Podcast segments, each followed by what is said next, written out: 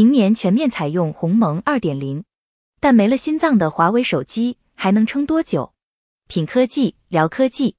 大家好，我是依依。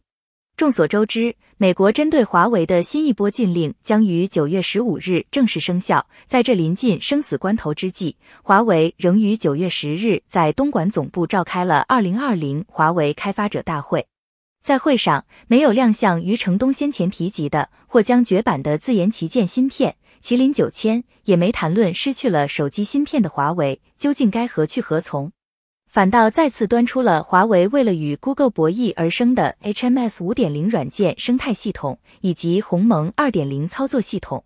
要知道，在二零一九年五月，谷歌就在美国的要求下不再授权 GMS 给华为。这样一来，从华为 Mate 三十这一台手机开始，华为以后的新机都不让再使用谷歌的各项服务，包括谷歌的应用商店、邮件、地图等服务。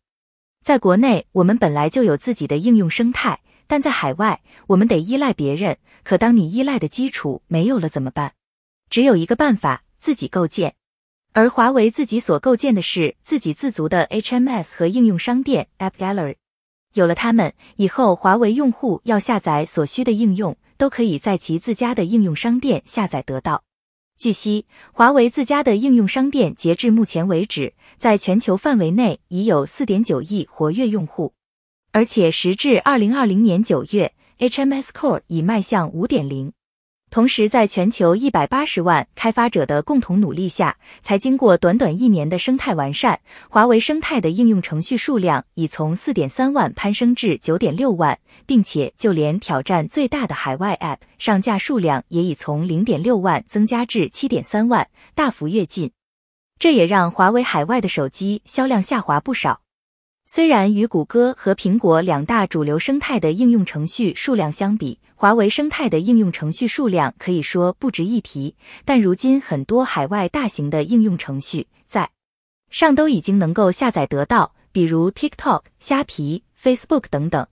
另外，未雨绸缪的华为，或许为了防止哪天华为手机甚至连安卓系统都被禁用，其干脆在二零一九年的开发者大会上推出了早在两年前就已研制出的鸿蒙操作系统 HarmonyOS 一点零。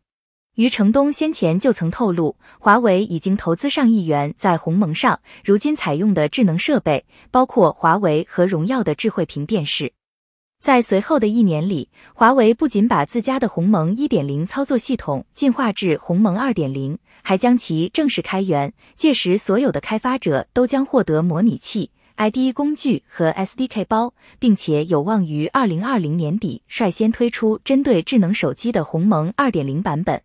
也就是说，华为手机在二零二一年将会迎来新的突破，明年全面采用鸿蒙二点零操作系统。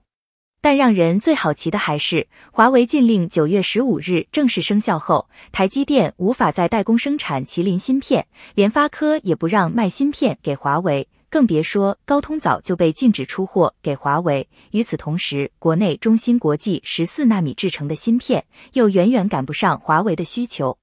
那么，自九月十五日后开始，华为也将陷入无芯可用的困境。